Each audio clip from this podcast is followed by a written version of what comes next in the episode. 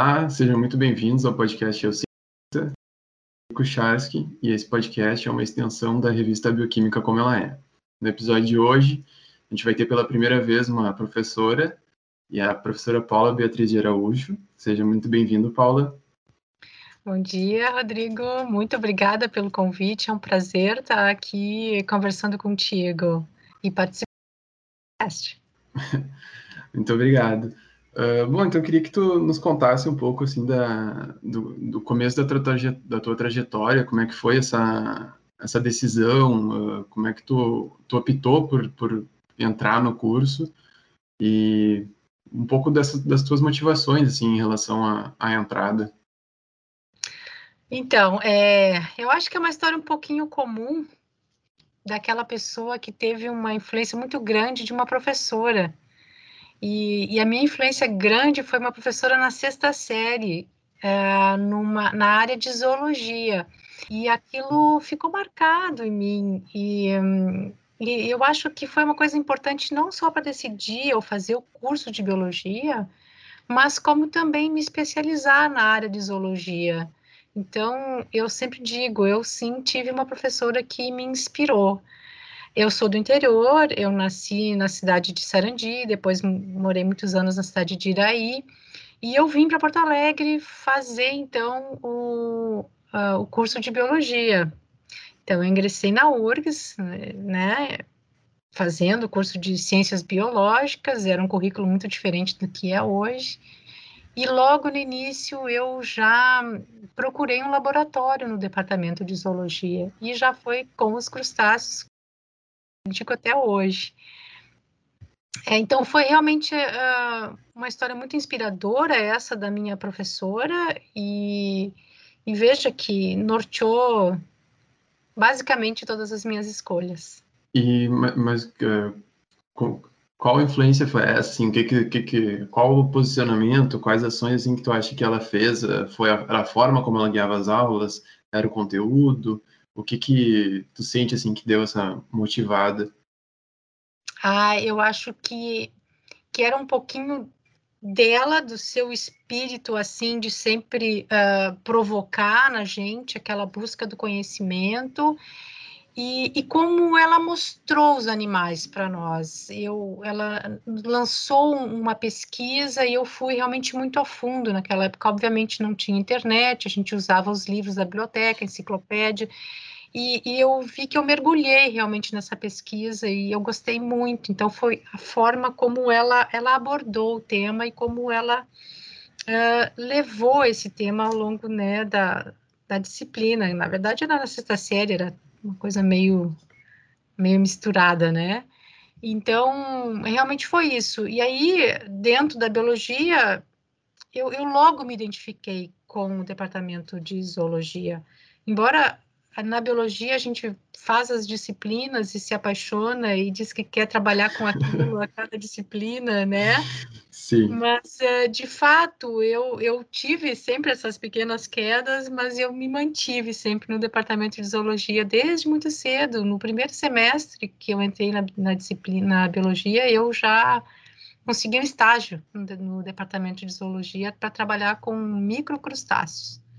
Ah, que, que ótimo, assim, esse encaminhamento tão cedo no, no curso, e, e eu me surpreendo, assim, uh, já, assim, já ter esse encaminhamento inicial e esse encaminhamento se manter durante até a tua, tua vida depois da, da graduação, assim, então, para mim é uma, uma, surpresa e acho bem, acho bem legal isso, assim, essa, essa forma como, como aconteceu, e, e acho que até é bom porque é, às vezes a gente tem um pouco de receio, nossa, vou trabalhar sempre com a mesma coisa, mas poxa, é aquilo que tu gosta, sabe? Então, é, acho que é, é, extremamente gratificante, assim, quando acontece isso.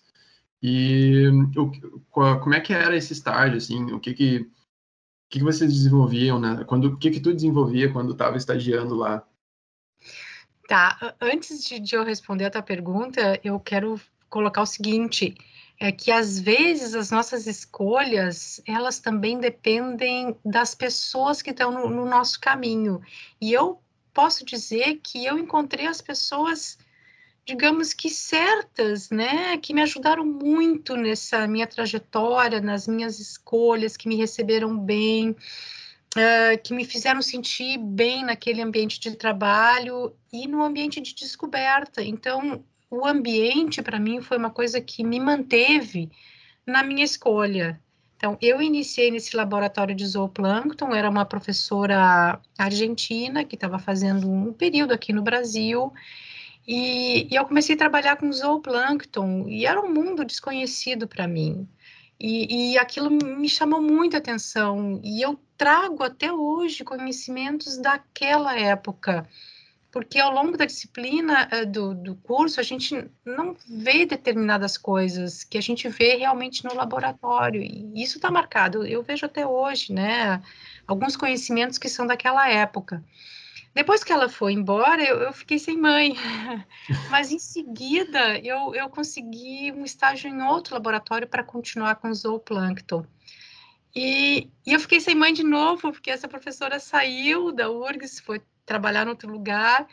Mas aí apareceu uma outra pessoa muito importante na minha vida, que foi a professora Georgina Bucupi. Quando eu fiz a disciplina uh, que abordava os crustáceos. E aí foi um, uma química. É, eu acho que entre ela e eu, né? E eu me descobri ali. Eu já trazia um pouco de conhecimento dos crustáceos, só que ali o mundo dos crustáceos para mim se abriu de uma forma incrível e eu disse, bom, é aqui que eu quero trabalhar. Imediatamente eu fui no laboratório dela, pedi um estágio e ela me disse, não, mas eu não trabalho com microcrustáceo. Eu disse, não, eu trabalho com qualquer crustáceo, mas eu quero trabalhar contigo. e, mas, e ela me Desculpa te interromper, mas uh, quando que aconteceu isso, uh, o teu encontro com ela, uh, depois dessas passagens que tu teve, que semestre mais ou menos isso aconteceu, assim? Ah, hum, eu acho que foi no quarto semestre ou quinto, quando a gente tinha uma disciplina que na época se chamava Zoo 4, que era só de artrópoda. E ela trabalhou conosco a parte de crustáceos, então foi aí que, que eu me apaixonei. E ela me convidou para ser monitora na parte de copépoda e, e, depois também já na parte dos tatuzinhos, quando eu trabalhava com ela. E isso me fez eu me sentir assim, nossa, eu já sou, né, já tô, sou aluna e estou ensinando. Então, são as coisas boas que vão te motivando. Só uma, uma, uma explicação para o pessoal, o que, que é copépoda? Tá, a copépoda é um microcrustáceo que faz parte do zooplâncton, que são aqueles animais bem pequenininhos, que são muito importantes, né? Porque eles são o início praticamente da cadeia trófica, eles se alimentam das algas e, e são bem pequenininhos mesmo, que dificilmente a gente vê, a não ser quando a, a examina uma amostra de, de plâncton. Tá. Uh, e como é que foi, assim, a, a tua graduação? Uh, claro, uma grande influência do laboratório, desse, desse processo que tu teve, mas como é que foi em relação ao resto, assim, a, a graduação em si, tu, como é que tu sentiu, como é que foi, foi acontecendo, assim? Ah, eu, eu acho que a minha graduação foi, de maneira geral, assim, muito legal. Eu, como disse antes, eu, eu curti as disciplinas. Claro que nem todas a gente tem afinidade com algumas, né? Mas e a cada disciplina eu queria adicionar alguma coisa, ou lá no laboratório, no meu conhecimento de crustáceos, ou então queria conhecer um pouquinho mais. E, e eu posso te dizer outra coisa que é importante, né? Uh, a questão dos professores. Existem professores que a gente se identifica mais e que a gente pega, digamos, as coisas boas deles e como eles. Eu acho que isso também é um processo importante na, na construção da gente como biólogo e da gente como professor, né? É de observar os professores e, e, captar aquelas coisas que a gente gosta, que a gente sente afinidade, que a gente acha importante num professor ou num profissional. Então, minha graduação, é. eu acho que foi um pouco disso, sabe? De pegar as coisas boas e aproveitar aquelas coisas que eu realmente gostava.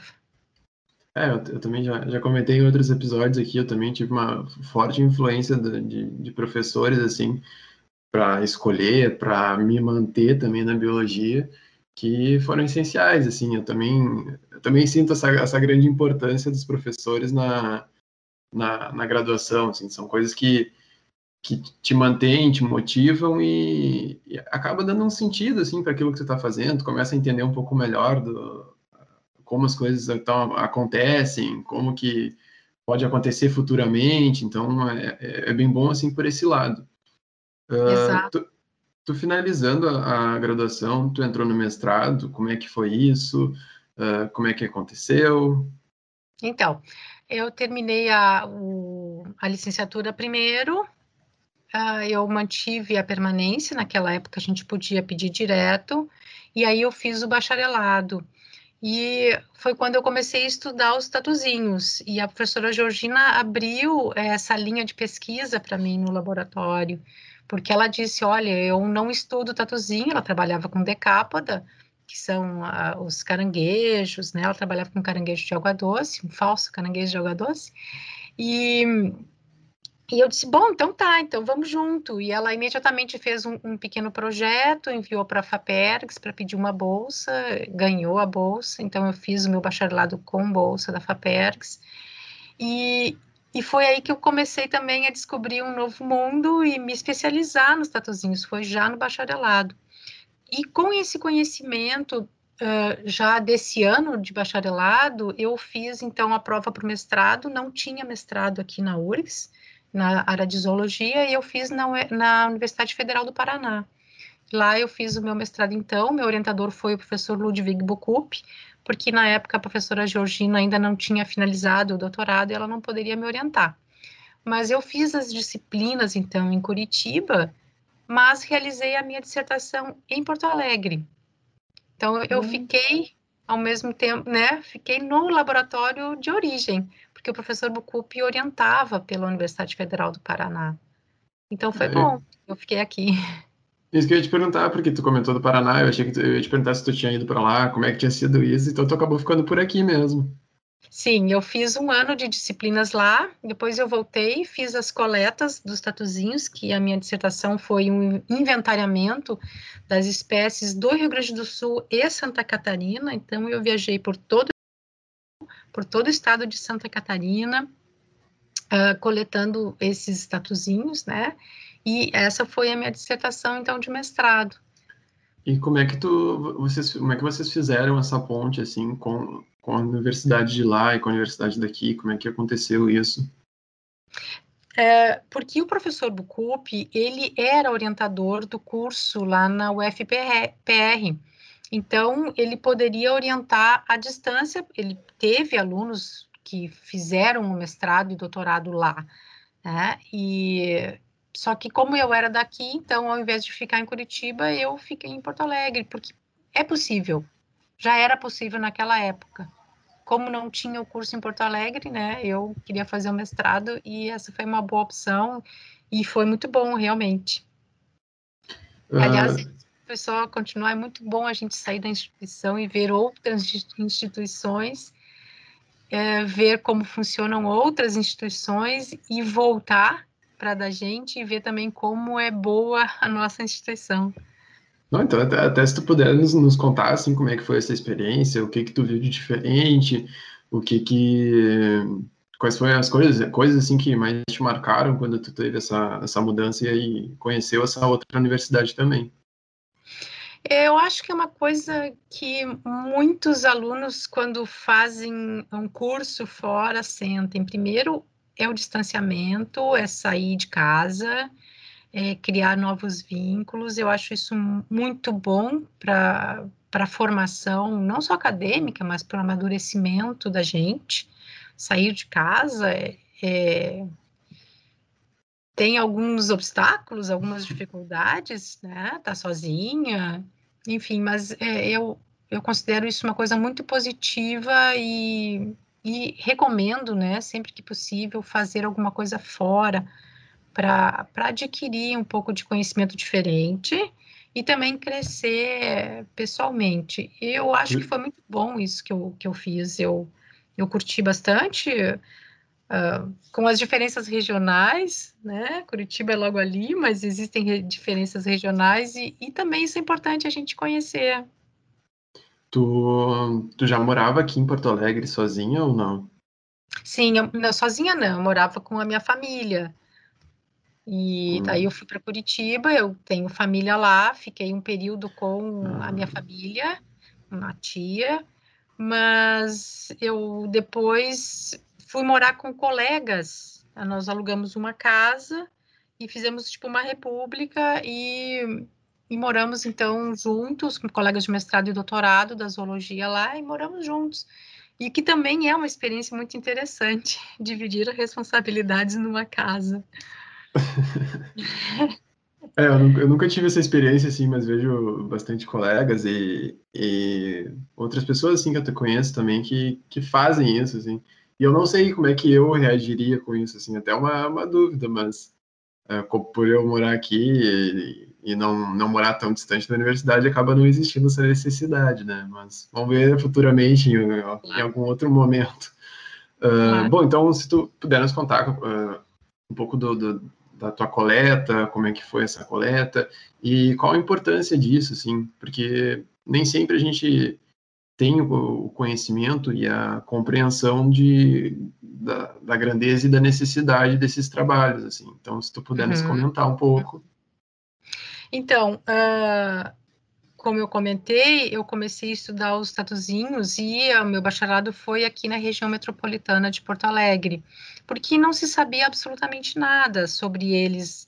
É, no Brasil existia uma pessoa que tinha trabalhado no Museu Nacional, o professor Alceu Lemos de Castro, tinha falecido há, alguns anos, e ele tinha tido, depois ah, tinha uma outra pessoa que estava fazendo mestrado, mas isso era lá no Rio de Janeiro, e aqui não, não tinha ninguém, nunca ninguém tinha efetivamente trabalhado. E a gente perguntava, mas quais espécies ocorrem aqui? O que a gente conhece sobre esse grupo, uh, pelo menos aqui em Porto Alegre? Como a gente pode usar esse material também em aula prática, se a gente nem conhece?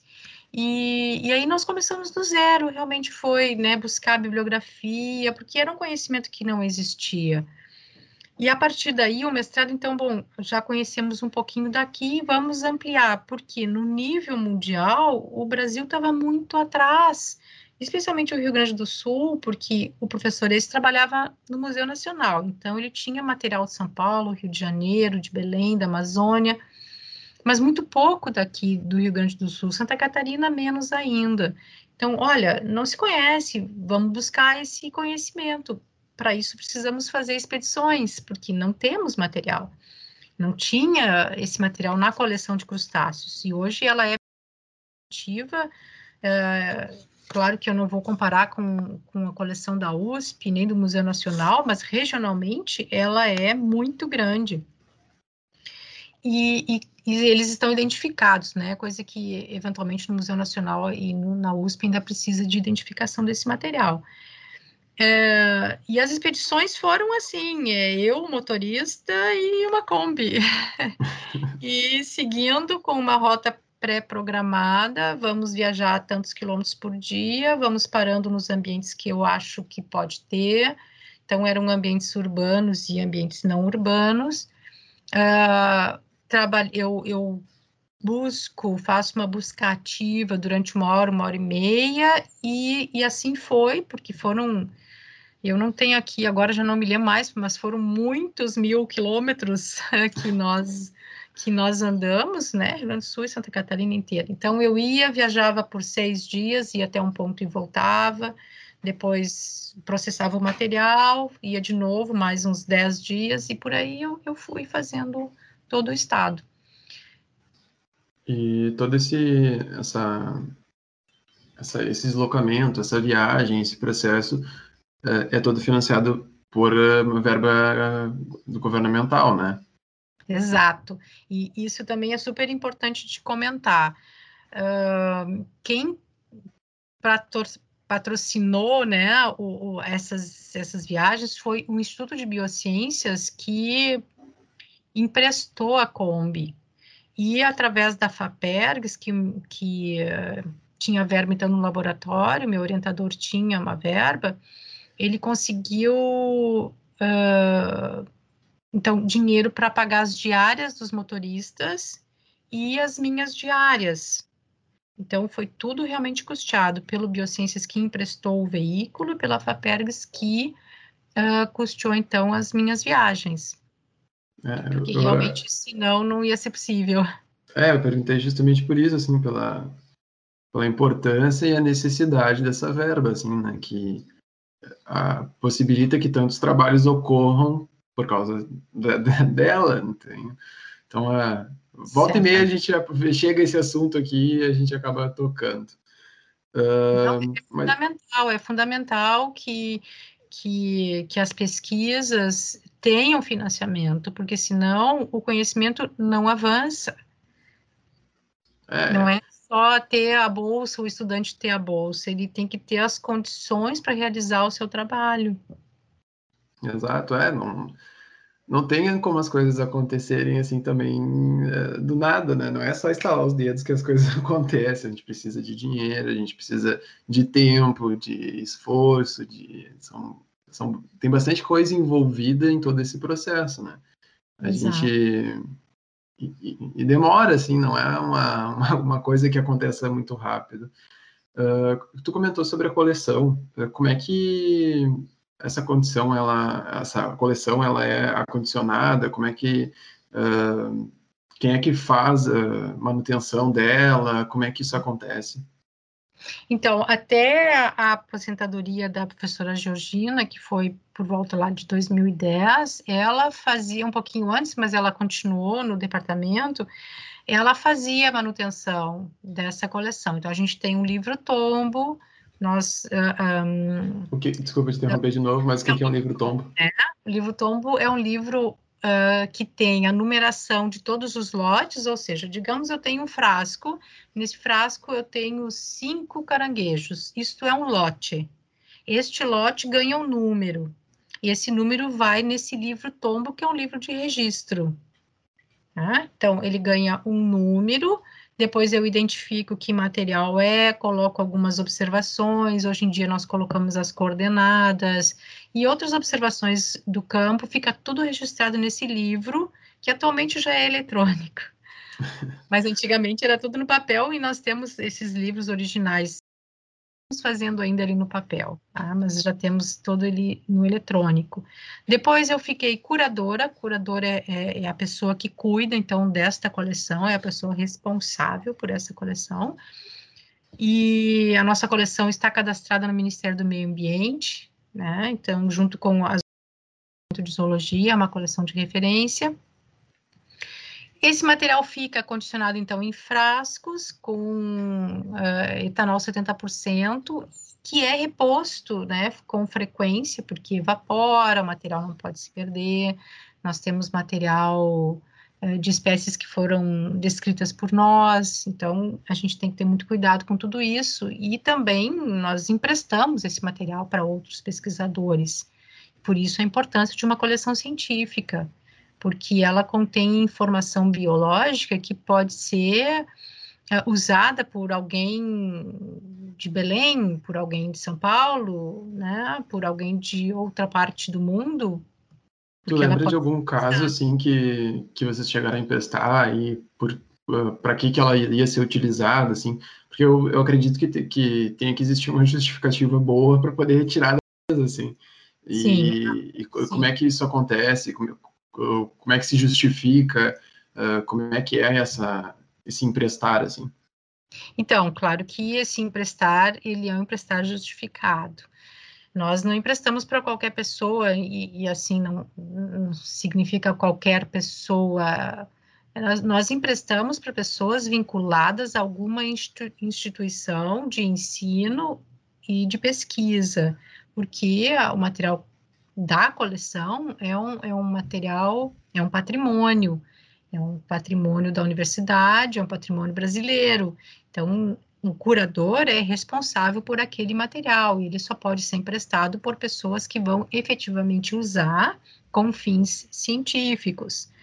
Então, nós emprestamos, por exemplo, para um professor na USP que fez uma da distribuição, digamos que de um caranguejo em todo o Brasil, é, verificar se a espécie que ocorre no Rio Grande do Sul é a mesma que ocorre em São Paulo. Então, ele precisa ter o material para fazer essa comparação. Uh, se, se o pesquisador também pede, nós podemos liberar que ele retire um pedaço do tecido para fazer análises moleculares também.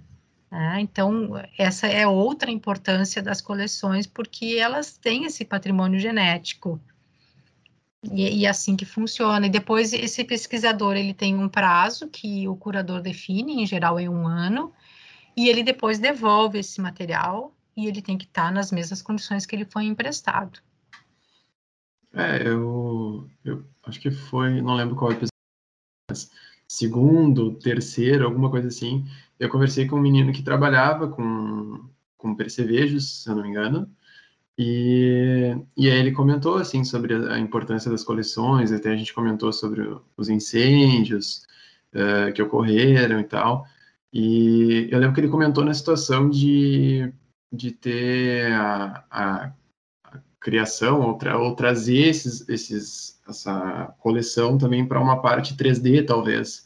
Então, um, uhum. um compartilhamento do, desses, dessa, dessa coleção poderia ser um pouco mais fácil quando, quando fosse assim. Uh, quando fosse mais para uma análise da, da, morfologia e tudo mais, que poderia ser de uma, de, uma, de uma forma mais eletrônica. E eu achei interessante isso na época, assim, achei, claro que tem suas grandes restrições e tal, talvez seja hoje porque, pela questão de tecnologia, mas eu lembro de, de achar legal assim essa, essa possibilidade, também a possibilidade de usar uma impressora 3D daqui a pouco.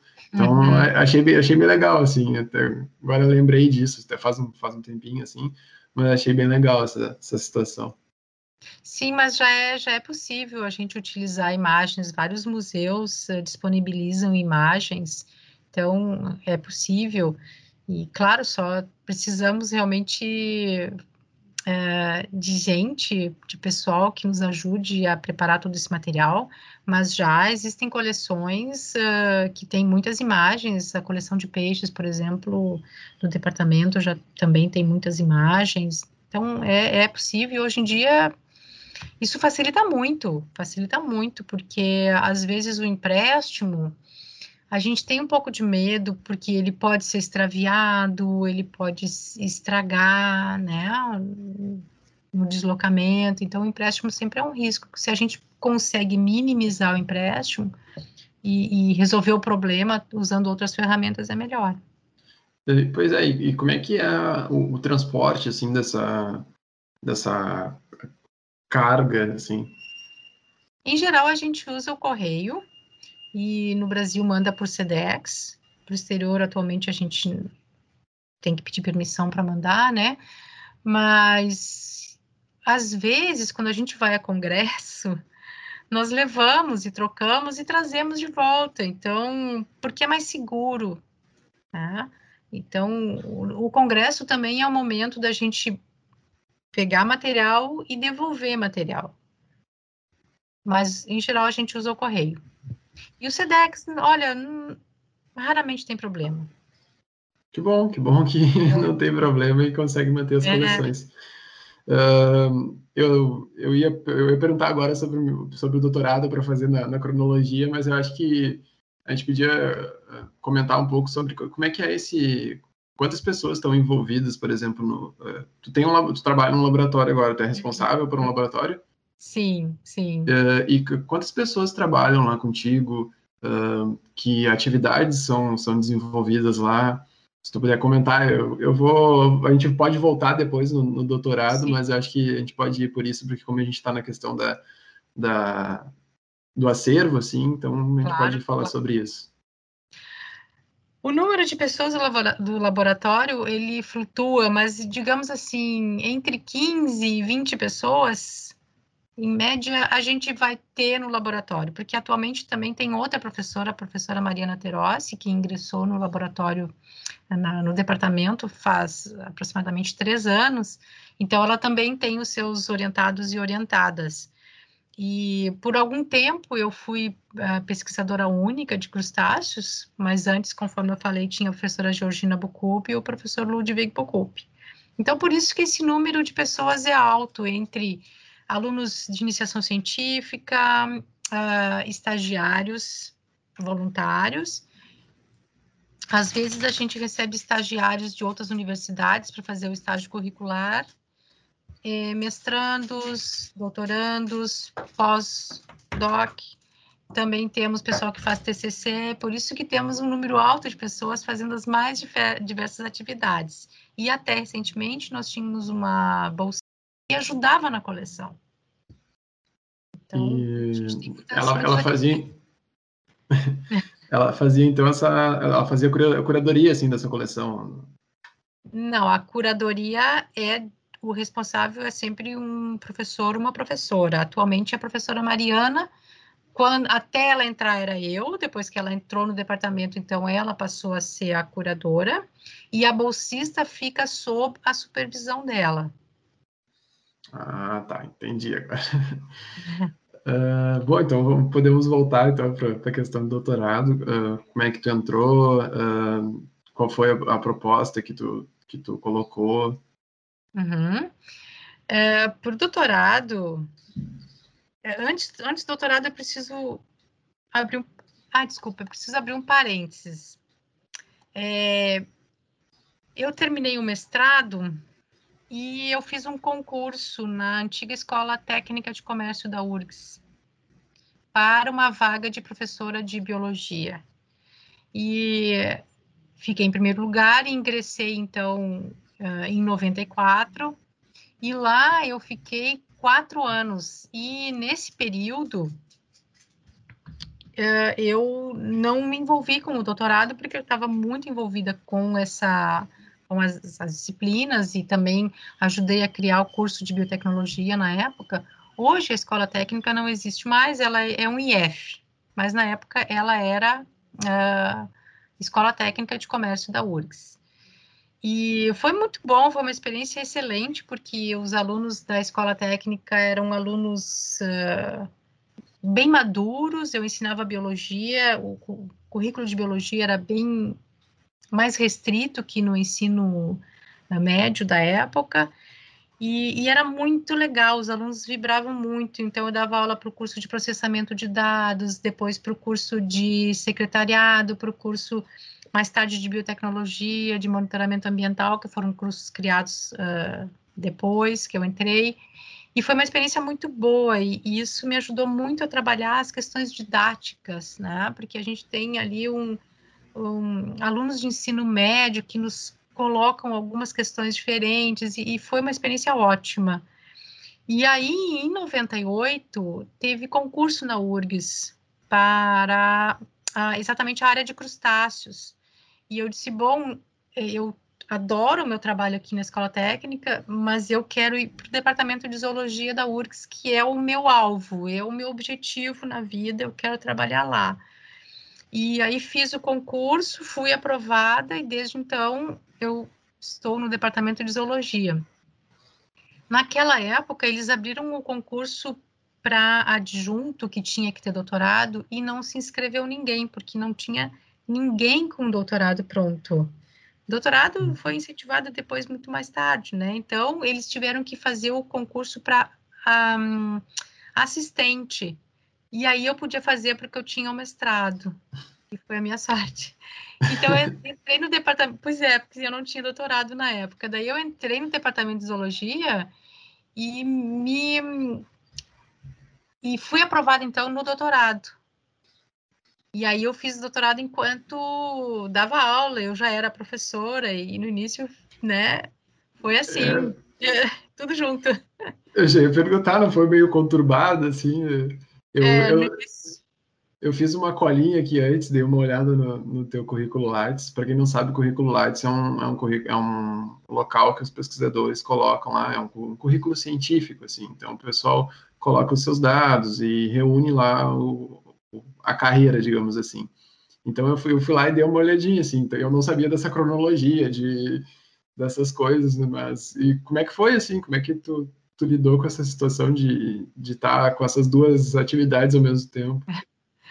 Foi, é, foi diferente, porque eu estava começando, então eu tinha que me dedicar muito às aulas, e, e ao mesmo tempo as disciplinas, a pós-graduação, enfim, mas, ok, a gente, naquela época eu era jovem, eu tinha muita energia e foi indo. Mas no final, quando eu realmente precisava escrever a tese, e eu já tinha daí terminado o meu estágio probatório, que na época era, eu peguei também a mudança de dois para três anos, e o meu estágio probatório foi de três anos. Então veja que pegou três anos do meu doutorado e no último ano eu consegui licença, então, e aí foi quando eu escrevi a tese. Então até lá eu fiz o campo, eu tinha todos os dados, eu fui escrevendo à medida do possível, mas no último ano realmente eu fiquei liberada das minhas atividades uh, docentes e, e, pude realmente escrever a tese. E foi tranquilo, foi, foi legal do ponto de vista assim, enquanto eu era docente, eu tinha muita interação com os alunos da graduação, e aí eu tinha estagiários voluntários que me ajudavam no campo, me ajudavam no laboratório, então era uma troca, eu tinha que explicar para eles, à medida que eu explicava eu também me fazia novas perguntas, né? E isso é uma coisa legal, porque é uma interação que só cresce em ambos os lados. Os alunos, né, com a sua curiosidade perguntando, e eu com as respostas, eu tinha que dar respostas precisas e corretas, e eu também tinha que ir buscar mais conhecimento. Isso é, tinha, tinha, que aperfeiçoar, uh, aperfeiçoar o teu conhecimento, aperfeiçoar a tua forma de, de, de falar e tal. Até Sim, isso é uma coisa que eu queria te perguntar, assim, porque, para quem não sabe, eu estou tendo uma cadeira com a professora e eu vejo assim que, que alguns professores têm uma, uma certa dificuldade com relação à didática, assim, e alguns momentos existe, tu, tu enxerga a, o conhecimento que aquela pessoa tem, mas às vezes tu não enxerga ela como um professor. Uhum. Uh, existe um certo distanciamento assim um, da figura, por exemplo, em, algum, em, alguns momentos, não em todos, né? Mas tu enxerga um distanciamento, por exemplo, da figura do professor como pesquisador, assim.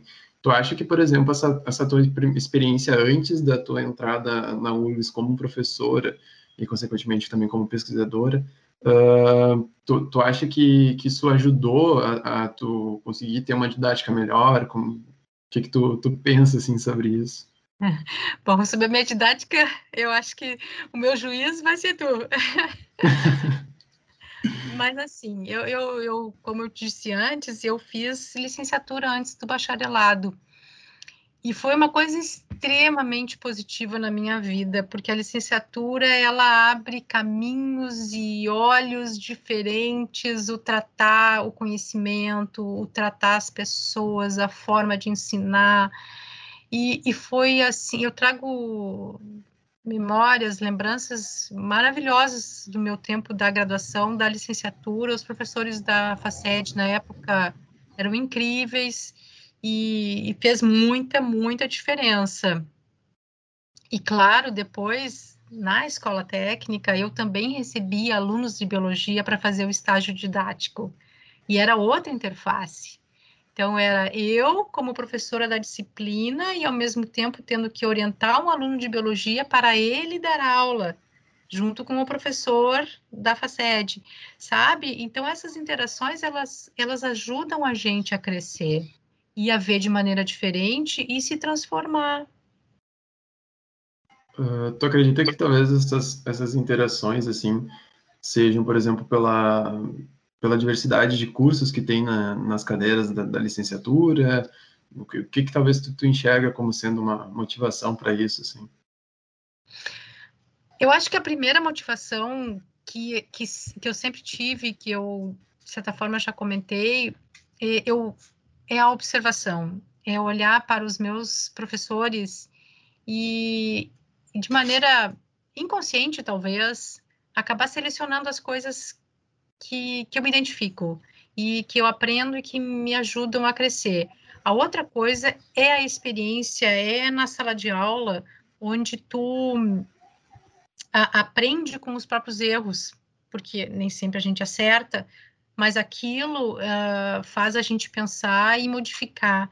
E outra coisa que eu sempre fiz em todas as disciplinas, no final, do semestre ou da minha parte, né, da disciplina, sempre conversei com os alunos e sempre perguntei o que, que funcionou, o que, que não funcionou, que sugestões vocês têm, como é, qual é a melhor forma de abordar, porque existem conhecimentos que são mais complicados de trabalhar.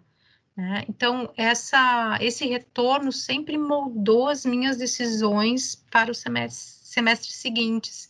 E às vezes eu chego na aula e digo: olha, isso que eu estou fazendo aqui foi uma sugestão do pessoal do semestre passado.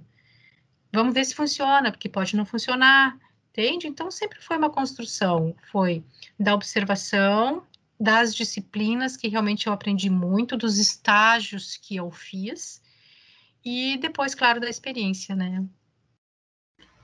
É, eu enxergo assim um pouco, eu enxergo um pouco não, em relação a, por exemplo, a abertura, eu enxergo uh, vocês, eu comento porque a, a, na cadeira que eu estou fazendo com, com a professora Paula, também tem a Cláudia, e eu enxergo vocês bem abertas, assim, a, a essas mudanças, aberta à, opinião dos alunos, e acho isso super importante, assim, e principalmente também pela cadeira, é, essa cadeira em específico estar em, em construção, digamos assim, né, ela ainda é muito nova, então uh, talvez ainda não, não, não, não se estruturou totalmente, assim, mas eu acho muito bom isso, essa, essa abertura, assim, a possibilidade de, de, de o aluno expor, assim, ah, eu, eu acho que esse ponto aqui não está bom, eu acho que aqui poderia ficar melhor. Eu, eu, eu vejo em alguns, em alguns momentos, assim, que tem professores que fecham a cadeira há, alguns anos atrás, aquele é o, a forma como vai se fazer, e aquilo vai se vai se prolongando assim por anos, anos, e os alunos acabam talvez não dando tanto atenção para aquela cadeira, não dando tanto, não colocando tanto, tanto a vontade, assim, por, por isso, assim, tu chega ali e não, não consegue, uh, não consegue ter uma, uma afinidade, não consegue criar um vínculo com a cadeira, né? Então, no momento que eu chego e, e tenho uma dificuldade, vejo que o material, por exemplo, não não está bom, uma, que a forma de avaliação não está boa, e eu coloco para o professor isso, e o professor a, a, entende e atende essa demanda, é muito melhor, assim, em relação, por exemplo, que nem a tua didática que está comentando, eu acho boa, eu acho uh, muito boa, assim, essa, uh, essa eu acho que é a, a postura, principalmente a postura de estar aberto, sabe? Então, isso faz muita diferença, assim. E, e esse desafio, por exemplo, de, de, a gente ter que eh, transformar certos uh, conhecimentos que, por exemplo, são, são nossos, são, são de. A gente tem aquele domínio, mas uh, tu, para transpor isso para uma outra pessoa, tu fazer com que a outra pessoa entenda isso, eu acho que é um, é um, é grande desafio e é uma das coisas que eu, que eu acho assim, que, que é, é a graça, sabe? Então, tu, tu, tu meio que quer convencer a pessoa a gostar da mesma coisa que tu gosta, sabe? Então, eu, eu acho legal isso, assim. Eu, é eu, eu vi... Pode falar? É bem por aí. É, eu, eu vi assim, a, eu, eu enxerguei isso um pouco quando aconteceu com o meu professor, de, de ele, ele botar, meu professor do, do, colégio, no caso, né, e dele botar assim, a, o amor, a vontade na, na, naquilo, e aí, ah, mas que, como é que esse cara gosta tanto disso, sabe? Aí agora eu, eu me vejo nessa posição também e vejo tentando fazer isso, assim, em certos momentos, com, quando vou para uma sala de aula, quando a gente tem alguma experiência do tipo. Eu acho muito legal isso, assim, é uma coisa que é, às vezes é difícil da gente achar um, um, uma, uma uma, uma, alguma coisa, alguma que, que te motive dessa, dessa forma, assim, mas acho que quando encontra é tão, tão bom, assim, que a gente comentou, por exemplo, ah, tu encontrou tão cedo essa, essa motivação e, e que aquilo continuou, assim, é, eu acho isso muito bom por isso, assim, sabe, tu, tu consegue, e aí tu, tu vem tentando cativar a gente de, desde lá, sabe, mesmo não, talvez não estando como professora, vem tentando cativar, assim, as pessoas. Bom, então, para a gente se encaminhar um pouquinho mais aí para uma, uma finalização, uh, vou te pedir que deixe, então, uma, uma indicação para a gente, uma, uma, pode ser de livro, pode ser de filme, do, do que for, pode também apresentar teu laboratório, pode fazer propaganda, o que for. Tá bom, então. Um, olha, livros eu, eu, eu acho que a gente está vivendo um momento de muitas mudanças, mudanças na área tecnológica, mudanças na área social, perspectivas futuras que a gente percebe através da, da, ficção científica e que acha, não, isso é ficção científica, mas agora a gente vê que né, talvez não seja tanta ficção científica. Então, eu vou recomendar um clássico. Uma, existe uma trilogia, né, que a gente chama das distopias. Eu vou, eu vou recomendar um clássico que Admirável Mundo Novo, por exemplo, porque eu li esse livro quando eu estava na biologia. Ele mexeu muito comigo, eu li ele depois, ele me deu uma outra interpretação e mas eu acho ele muito atual. E é, eu, eu tô devendo esse livro. Eu tô já já tive essa indicação aí no, numa cadeira que a gente teve na, na graduação que é bioética e já foi indicado lá, eu me interessei assim pela apresentação que, que, que o professor deu e acabei lendo outras coisas e ainda não li. Então, esse eu tô devendo.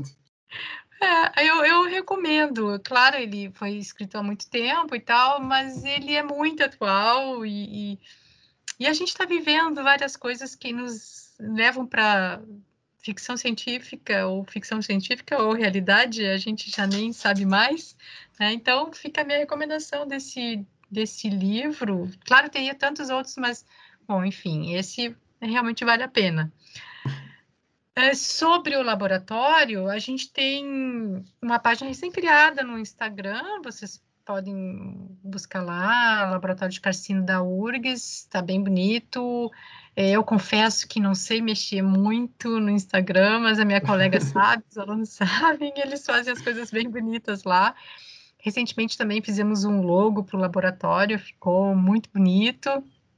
E sobre o nosso laboratório, eu vou dizer, nós temos um ambiente muito bacana lá dentro. Nós somos muito amigos, nós somos muito colaborativos.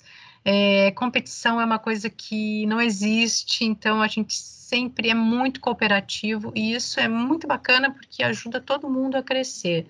Então a gente se ajuda, né, e aprende ao mesmo tempo. Nós conversamos, é, comemoramos aniversários datas. Então é um ambiente bem bacana mesmo. E desculpe me, me intrometer, mas como é que está esse, é, esse ambiente agora, assim, nessa então, época de pandemia que a gente está tá vivendo? A gente tem feito seminários uh, periódicos, então que a gente conversa sobre assuntos científicos, né, ou apresentação de, de seminários de alunos de mestrado, doutorado que continuam fazendo as suas dissertações ou teses. Então nós temos encontros científicos. Nós temos um grupo no WhatsApp que conversamos todos os dias, contando novidades ou, enfim, questões pessoais e compartilhamos também textos e todos os domingos a gente tem, tem um encontro de diversão, onde a gente joga stop. Muito bom, adorei essa ideia. Que é uma forma de se contrair, eh, de se, se encontrar e não, e não conversar sobre ciência, muito embora quando a gente chega lá na parte de animais, a gente acaba botando o nome das espécies. Mas a gente se distrai e, e, é divertido, é bem divertido. E é, é, assim, é fora do ambiente acadêmico, né? É o nosso dia, é o nosso domingo, como se a gente se encontrasse no parque ou na casa de alguém para tomar um chimarrão e jogar um joguinho.